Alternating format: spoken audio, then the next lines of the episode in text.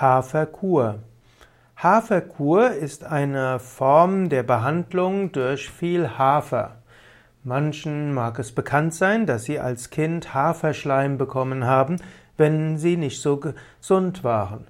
Haferschleim als einziges Nahrungsmittel hat sich zum Beispiel bewährt bei Magenprobleme, bei Darmproblemen und so weiter.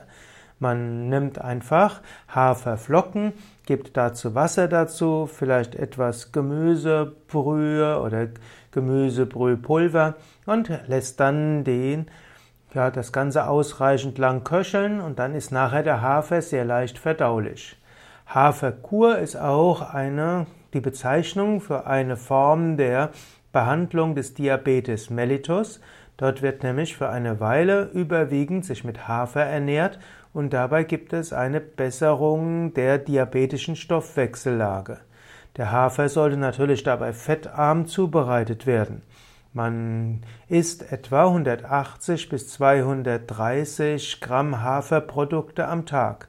In der strengen Form wird dabei der Hafer fast ohne Fett zubereitet. Bei der milderen Form kann der Hafer auch durch Kompott ergänzt werden.